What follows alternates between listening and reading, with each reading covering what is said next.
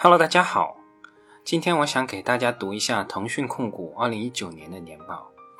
不过读腾讯控股的年报挑战性还是比较强的，香港的语言习惯跟我们的语言习惯区别还是比较大，年报里面的各种说法都要进行一定程度的重塑，所以这次更新的时间的周期还是比较长的。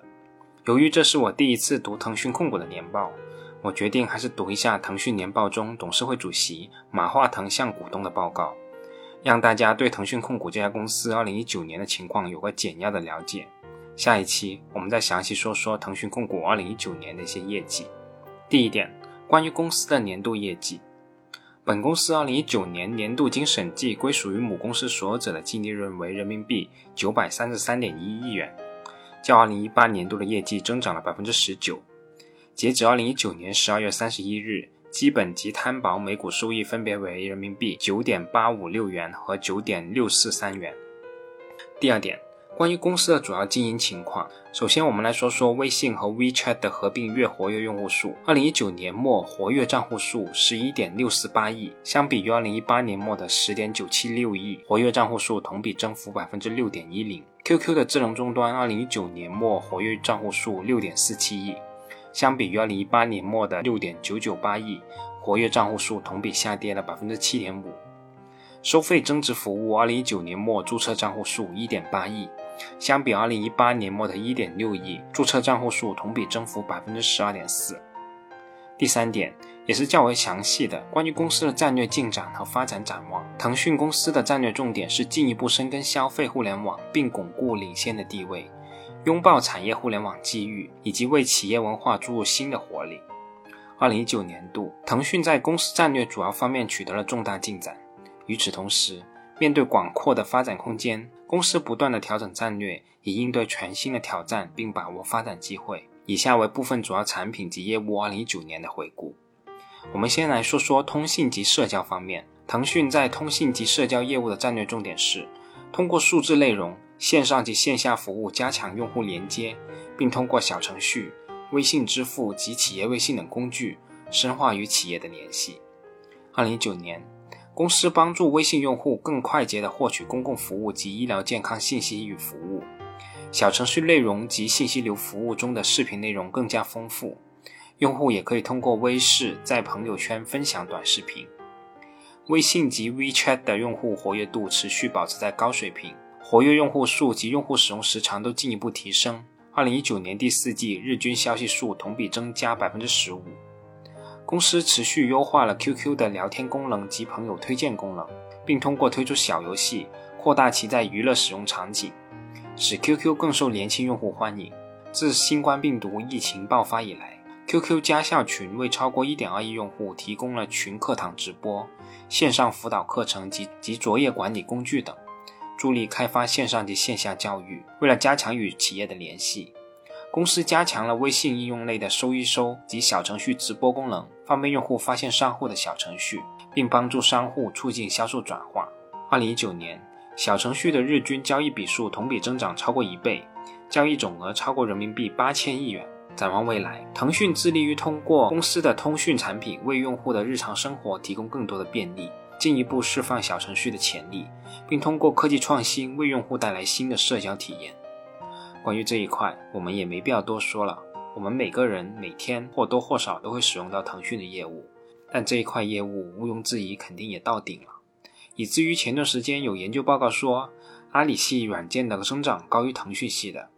我就想，这不是理所当然的吗？除了三岁孩童和八十老翁，腾讯的这些社交类软件又有多少增长空间呢？腾讯的最大价值不就是建基于这些天量用户基础上的多路径拓展吗？换个比较流行的词，就是赋能。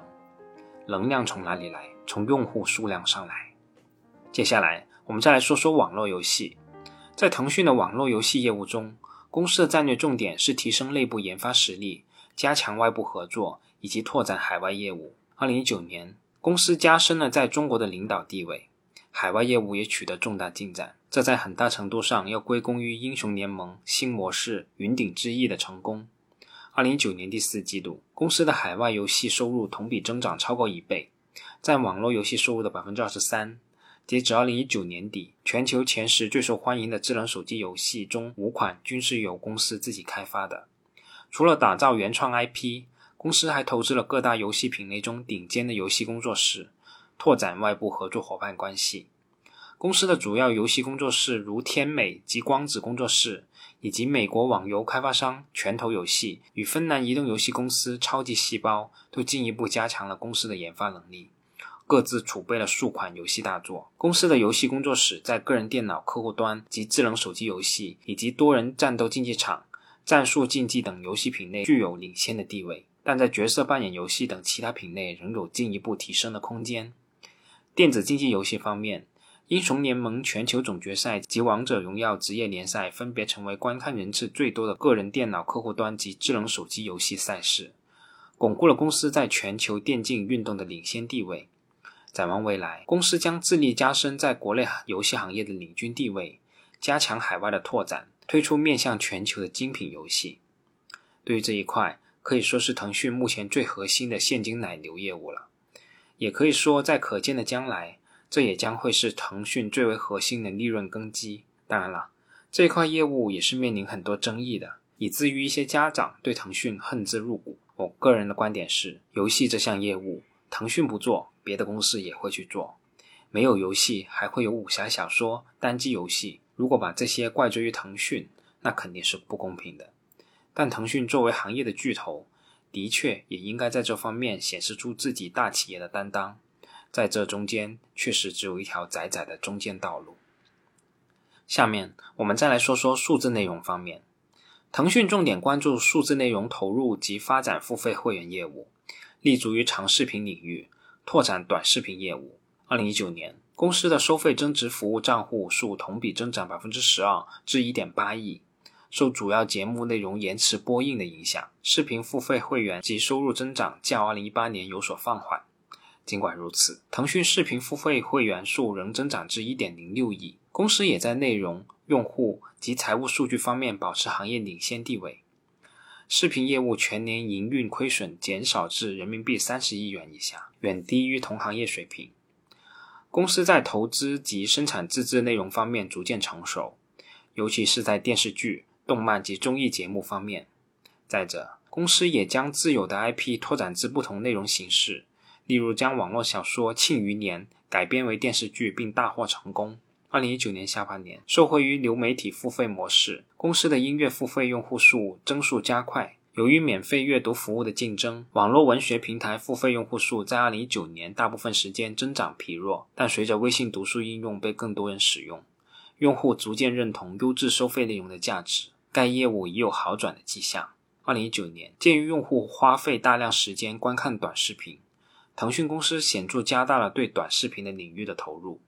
2019年第四季度，短视频应用微视的日均活跃用户数环比增长百分之八十。日均视频上传量环比增长百分之七十，公司也在提升视频识别技术，帮助用户创造内容，并使推荐更加智能化。公司加入了各种创新功能，例如视频红包，提升社交视频上传量。此外，腾讯还凭借自有 IP 优势，支持网络红人及网红经纪机构的内容创作。公司预计在短视频相关业务的发展需要多年的投入，而公司目前仍处于起步阶段。腾讯公司曾在长视频领域成功克服后发劣势，成为行业的领军者。加上腾讯可借助在社交网络及媒体方面的优势，最近几个月也在短视频领域取得显著进展。因此，公司对这项业务长期前景充满信心。那对于这一块业务，优质内容付费无疑是今后发展的方向。而且，付费的群体越大，公司在相关内容资源上的投入资源也就越多，形成一个正向循环。但起码现在来说，腾讯目前这一块业务还是处于持续亏损的状态。至于要培育多久可以形成正向的现金流，目前也还不好说。至于后面说到的短视频业务，我个人真心是不太看好的。腾讯自称目前是处于起步阶段，而抖音其实已经处于收成阶段。腾讯可能曾经在别的赛道上做过弯道超车的事情，但遇上字节跳动。想在短视频赛道上超越字节跳动，可能性确实并不大。字节跳动毫无疑问成为了中国互联网行业的又一巨头了。好，接下来我们再来说说腾讯的另一盈利支柱，就是网络广告业务。在广告方面，公司着眼于加强精准投放能力，提升广告主的广告投放效率。二零一九年上半年，广告业务受宏观经济疲弱及市场竞争的影响。然而，通过积极整合广告技术团队与销售团队，提升精准投放能力及简化广告库存及广告主工具等措施，核心的社交及其他广告在下半年重振增长动力。于二零一九年第四季，这部分的收入占了整体广告收入的绝大部分。腾讯公司在二零一九年初将微信朋友圈日均单日最高广告曝光量由两条增加至三条，并在年底成功测试第四条。凭借腾讯在数据及技术上的优势，公司在广告联盟市场上占据较为显著的份额，并取得了强劲的收入增长，营运利润也有所改善。另一方面，由于若干电视剧延期播映以及 NBA 篮球赛事的广告减少。对媒体广告业务全年表现造成较为负面的影响。展望未来，公司在广告业务的竞争实力已经有了显著的提升。即使面对行业挑战，强大的团队及技术实力也将有助于公司在2020年提升广告主的广告投放效率，并增加公司的市场份额，同时保持良好的用户体验。其实，对于这一块，我们之前讲分众传媒的时候也已经说过了。广告行业整体不景气，即使是腾讯，也是难以独善其身的。只是腾讯在它原有的自留地上一步步的试探，尝试在原有的地上产出更多的粮。接下来，我们再来说说金融科技方面。在金融科技方面，腾讯致力于推动支付创新，增加支付使用场景，扩大理财产品组合。二零一九年，公司加强线下商户的渗透，巩固移动支付服务的领导地位。在二零一九年的第四季，公司的商业支付日均交易笔数超过十亿。月活跃账户数超过八亿，月活跃商户数超过五千万。微信支付分有助于提高用户的消费意愿及对商户的忠诚度。例如，让信用记录良好的用户在租用产品或服务时可享受免押金等等。随着腾讯扩大在大众市场的业务，公司理财平台理财通资产保有量同比增长超过百分之五十，而客户数量同比增长超过一倍。腾讯的联营公司微众银行在微信内提供小额贷款产品微粒贷，该产品的贷款余额迅速增长，不良贷款率比例维持在较低水平。展望未来，公司将致力于扩大支付的使用场景，为用户提供更多的金融科技产品及服务，并持续提升公司的基础能力及平台的稳定性。最后一项是腾讯的云及企业服务。在云及企业服务方面，腾讯专注于开发定制化行业解决方案。帮助企业合作伙伴加强与用户的联系，助力各行业的数字化升级。二零一九年，腾讯的云服务收入超过人民币一百七十亿元，增速持续高于市场的平均水平。受益于销售团队的不断优化及公司与服务商的合作深化，付费用户数超过一百万。随着公司优化供应链及扩大业务规模，毛利率有所改善。公司成功扩大市场份额，并在互联网服务、旅游。民生服务及工业等垂直领域持续拓展业务，并发挥公司连接消费者的优势，助力企业进行数字化升级。新型冠状病毒疫情使云服务相关项目的落地有所延迟，因此将对短期收入造成较为负面的影响。但公司也相信，企业在长期将更乐于使用云服务，以满足远程办公及客户的远程互动需求。二零二零年的新型冠状病毒疫情爆发。进一步体现了远程办公及远程医疗服务的效用。公司也在积极帮助人们应对疫情带来的新挑战。腾讯会议自2019年12月底推出后两个月来，日活跃账户数超过一千万，成为当前国内最多人使用的视频会议专用应用。公司进一步深化微信及企业微信的互通，协助企业进行客户管理及销售转化。在疫情期间，有数百万企业通过企业微信顺利恢复办公。腾讯健康成为了超过三亿微信用户获取实时疫情数据、线上问诊及 AI 质诊等服务的重要渠道。公司提供 AI 医疗影像技术，协助进行了对新型冠状病毒的诊断。此外，公司通过腾讯医典提供可靠及专业的医疗资讯，并通过微信及腾讯新闻等多个高流量平台提供疫情相关的内容，访问量超过六亿。此外，腾讯健康码已经成为了疫情期间最多人使用的健康及出行记录电子凭证。自2020年2月推出以来，健康码已被超过300个县市的9亿用户使用，累计访问量达80亿次。展望未来，腾讯会致力于满足疫情引起的短期需求，同时在数字化经济下继续提升能力，以服务企业的长远需求。好，下面我们再来说说第四点。二零一九年，腾讯在环境、社会及管制方面的表现取得了重大进展，主要包括在人民币十亿元的启动资金的支持下，腾讯发起了首届腾讯发起了首届科学探索奖，表彰了五十位杰出科学家，也借此支持基础科学及前沿技术的发展。腾讯围村是公司助力中国乡村数字化及精准扶贫的开放平台。截止二零一九年底，已有二十九个省、一万五千个村庄及超过二百五十万村民加入腾讯围村。地方电网的能源使用效率及可再生能源使用已逐渐成为腾讯数据中心重要考虑因素。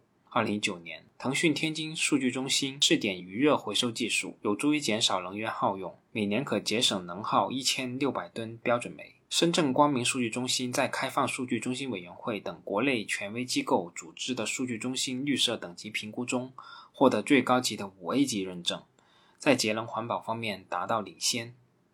在文化保护方面，腾讯与北京故宫博物院深化合作，在未来三年持续推动十万件文物的数字化。此外，公司与法国国家博物馆联合会合作打造数字博物馆，让更多的用户感受海内外的中国国宝之美。九九公益日是腾讯一年一度的重点慈善活动。二零一九年，在四千八百万网友及超过两千五百家企业的助力下，共筹集约二十五亿的善款。二零一九年，腾讯集团向腾讯基金会捐出八点五亿，累计捐款已达到四十三亿。腾讯公司在二零一九年邀请了柯阳教授加入了董事会，他在医疗健康领域的专业知识将使得董事会更加多元化。柯教授是北京大学肿瘤医院遗传学研究室主任及美国国家医学科学院外籍院士。那最后一点就是关于股息，腾讯董事会建议二零一九年度派发股息每股一点二港元，而相比较二零一八年是每股一港元。当然了，相信买腾讯的投资者都不怎么看股息，这个惨淡的百分之零点二左右的股息率确实是聊胜于无吧。好，这次我们就先说这么多，我们下次再见吧。